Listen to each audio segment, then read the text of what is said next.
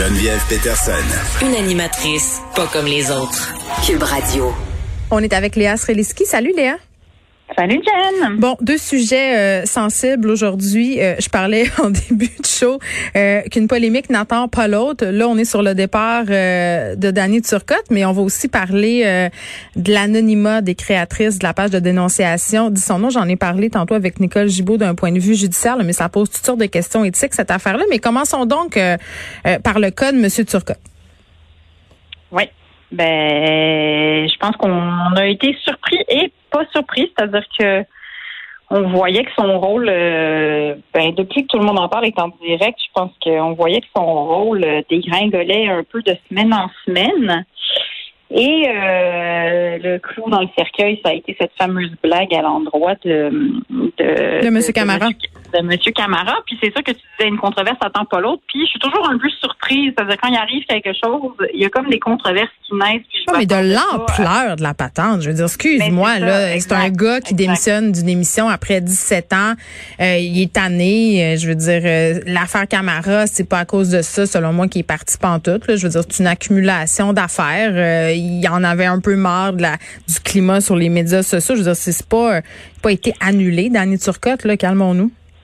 Ben il y a ça, puis après euh, c'est que tout prend toujours une ampleur. Euh, puis je veux dire, j'en parle autour de moi à des, des, des gens qui travaillent pour des émissions à droite à gauche.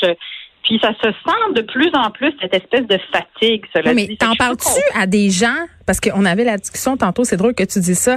Avant de commencer l'émission, j'avais euh, la discussion euh, avec Joannie qui fait la mise en onde ici et Fred le recherchiste de l'émission. On se disait, tu sais, euh, on se fait des grosses affaires là, en gens des médias, là, puis on parle de tout ça, puis là, Danny Turcotte, oh my God, puis on fait plein d'entrevues, mais les gens qui sont pas dans le milieu médiatique, là, sont-ils au courant tant que ça de ces affaires-là, puis trouvent tout ça si important que ça, puis sont-ils en train de trouver ça tant intéressant qu'on se déchire la chemise à faire l'analyse de l'affaire Danny Turcotte? Tu sais, pour vrai, là, moment donné, j'ai l'impression qu'on se parle à nous-mêmes. Ben, c'est sûr qu'il y a une dimension de ça parce que nous, ça fait directement partie de notre métier. Donc, c'est un peu nos, nos, nos, ben conversations de, de, de, de, salon. De, machine à café, tu sais, de machine à café si on en avait encore, de, si on pouvait encore se voir.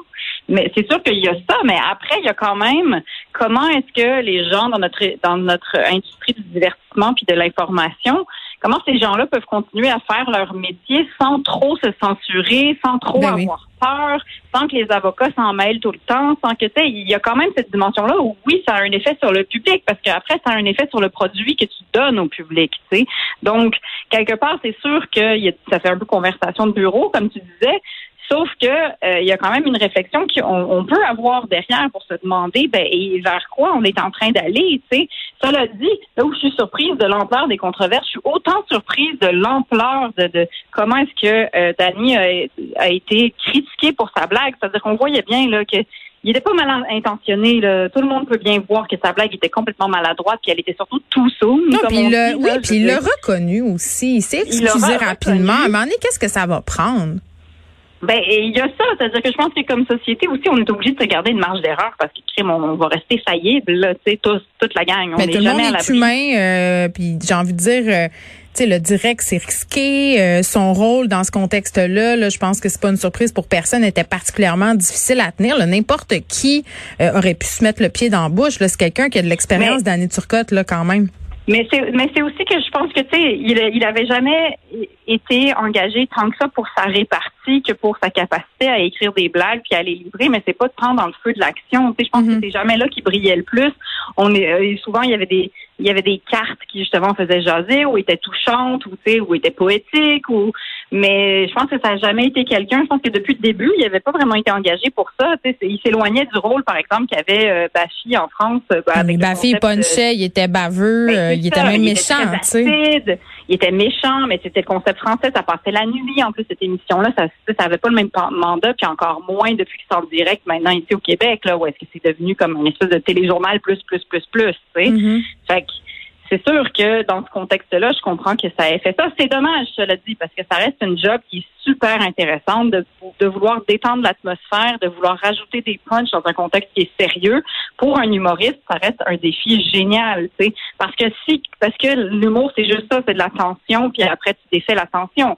Puis naturellement, le, le, le climat de tout le monde en parle, ça crée souvent des tensions Ce qui fait que c'est le fun d'aller les défaire. Maintenant, c'est sûr que c'est un peu un art d'aller le faire sans que ça, ça ben, sans que ça soit mal placé. Puis là, sa blague était mal placée, mais c'était pas une mauvaise blague. C'est-à-dire que s'il avait été vraiment, je, je comprends son angle humoristique de dire hey, euh, ça valait-tu la peine d'être, euh, après tout ça, d'être au cellulaire au volant? Maintenant, là où c'était horrible, c'est que c'était peine trop tôt. Le monsieur est clairement traumatisé.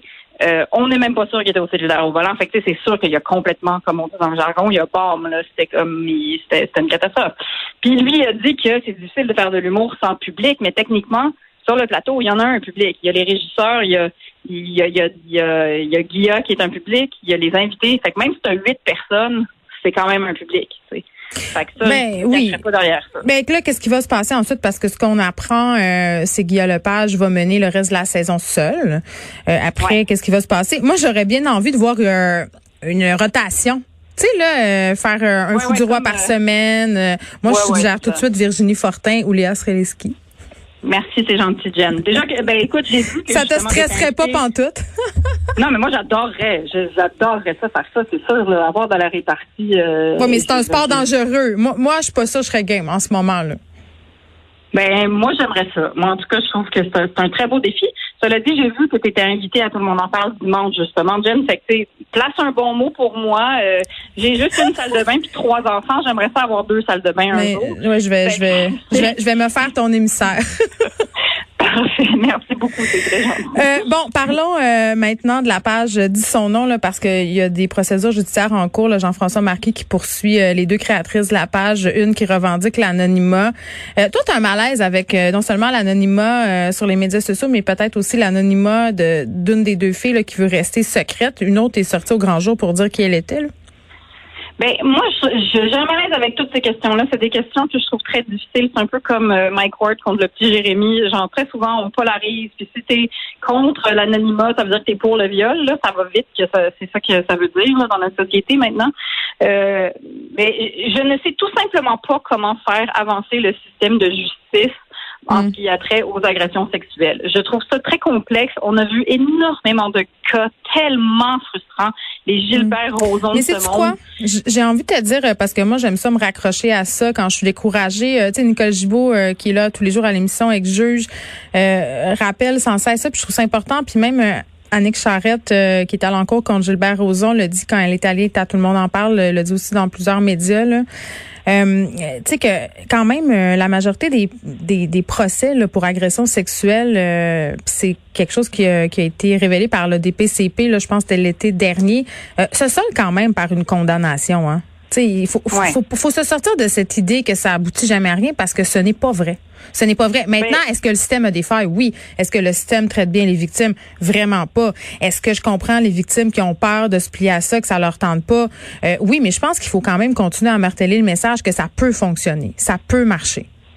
Mais tu as raison, parce que c'est vrai que sinon, ben, ça rejoint un petit peu justement cette question d'anonymat, parce que les, les plateformes, comme dit son nom, euh, c'est sûr que souvent elles naissent parce qu'on ne croit plus au système de justice. Donc, je pense que c'est important de répéter qu'il y a quand même beaucoup d'affaires qui se soldent par des, par des condamnations, hmm. parce que sinon, l'autre, euh, je veux dire, le tribunal populaire, dans le fond, c'est sûr que c'est dangereux parce qu'il n'y a pas de balise.